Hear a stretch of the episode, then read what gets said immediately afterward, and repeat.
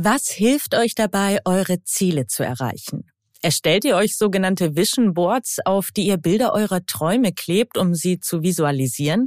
Vom Strand auf Bali, einem Hund oder eurem nächsten Job? Oder schreibt ihr sie auf, um euch in schwierigen Situationen, in denen ihr so ganz kurz vorm Aufgeben seid, daran zu erinnern? In sozialen Netzwerken und ehrlicherweise auch in meinem privaten Umfeld schwören Menschen genau darauf. Sie manifestieren ihre Ziele und Träume. Welche Überlegung sich dahinter verbirgt und ob das etwas bringt, das will ich heute herausfinden. Ich gehe außerdem der Frage nach, warum nasse Hunde müffeln. Mein Name ist Elisabeth Kraft und ich bin Wissenschaftsredakteurin bei Welt. Schön, dass ihr da seid. Aha. Zehn Minuten Alltagswissen. Ein Podcast von Welt. Bevor es mit dem Interview losgeht, gibt's noch eine ganz kurze Unterbrechung in eigener Sache. Aha, 10 Minuten Alltagswissen ist Teil des diesjährigen Beats and Bones Podcast Festivals. Das findet am 22. September ab 19 Uhr im Museum für Naturkunde in Berlin statt. Und an diesem Abend, da werden wir live eine Folge unseres Podcasts aufzeichnen.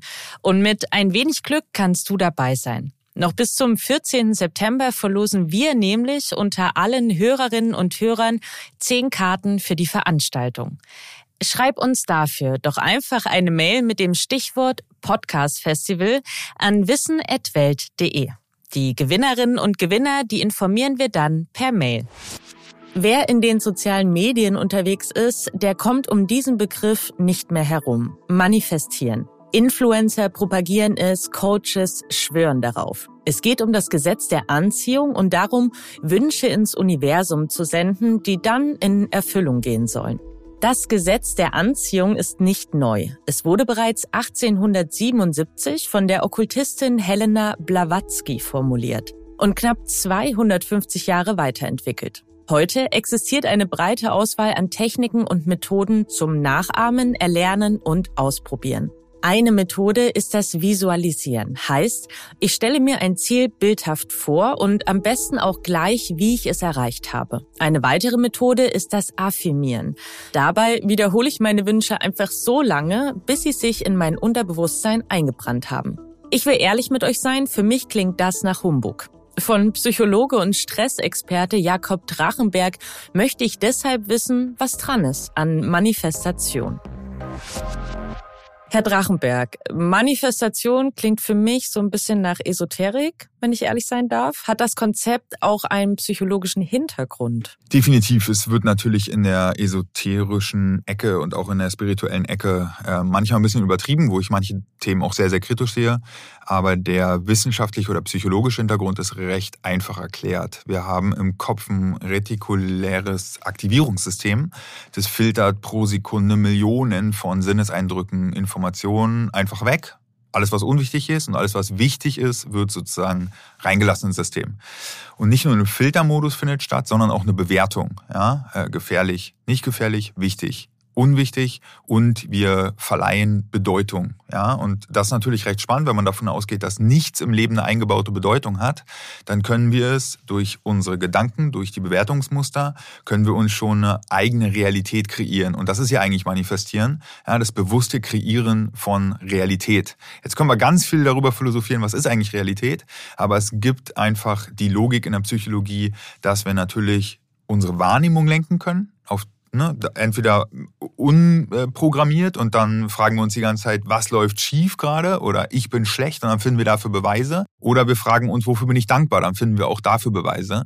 Und Bewertung genau das Gleiche, dass es halt ähm, einen Unterschied macht, ob wenn ich erfolgreich bin, sage, das war Zufall oder wenn ich erfolgreich bin und dann sage ich, ja, das ist, weil ich gut bin. Reichtum, Gelassenheit, neuer Job. Was kann denn Manifestation bewirken und wo sind vielleicht auch die Grenzen von Manifestation? Also Manifestation kann alles und nichts bewirken. Es ist sozusagen ähm, wie mit allem, wenn man es übertreibt, dann kann es zu einer toxischen Positivität führen, die ich auch sehr gefährlich finde und auch mit vielen Leuten schon darüber geredet habe, die dann dachten, ah, ich habe nicht genug manifestiert, jetzt bin ich selber schuld, ich habe das in mein Leben gezogen. Was natürlich, wenn man sich jetzt manche Menschen anguckt, äh, totale Schicksalsschläge, Traumata erlebt, weiß ich nicht, ganz schreckliche Kindheit gehabt, das ist dann nicht ganz so privilegiert wie andere Leute, die relativ in Frieden und und Gesundheit aufgewachsen sind und auch ein gutes Netzwerk haben und vielleicht auch viel Geld verdienen, für die ist es viel, viel einfacher, eine Realität zu kreieren, weil die einfach viel mehr Ressourcen haben.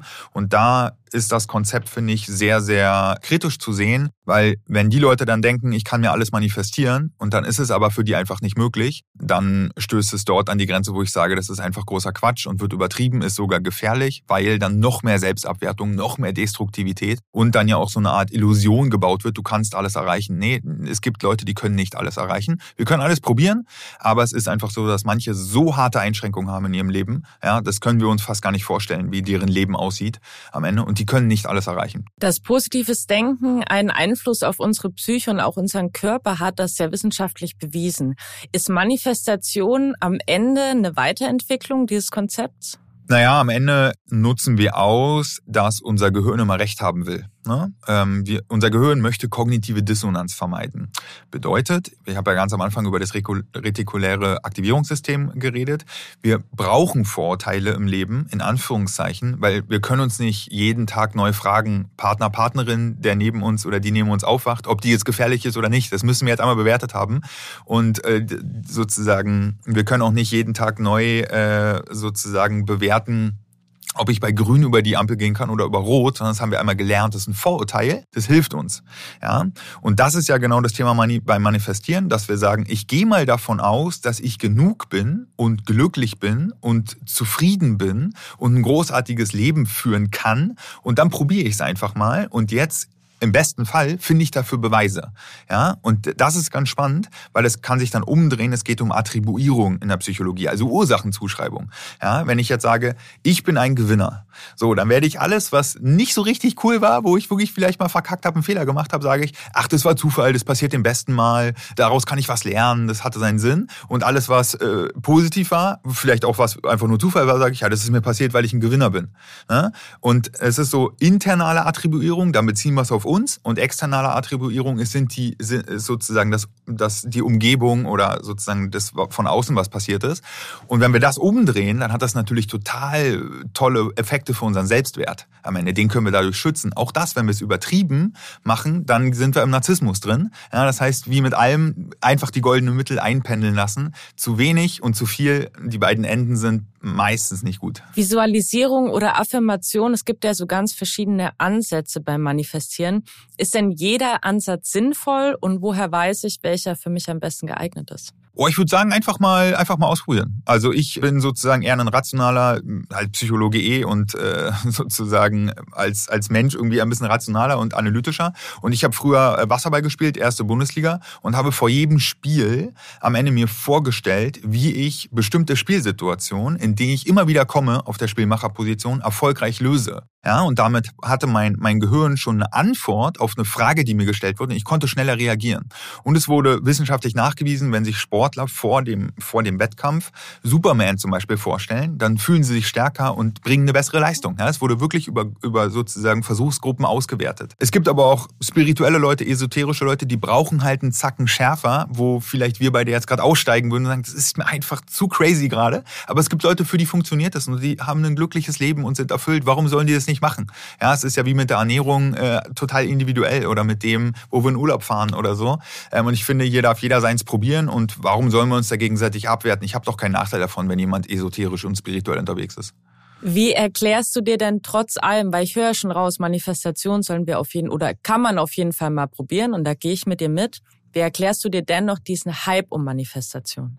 Ich glaube, das ist eine Generationsfrage, mm, dass die Generation Y, äh, wie sie ja schon heißt, mehr nach dem Warum fragt und nach dem Sinn.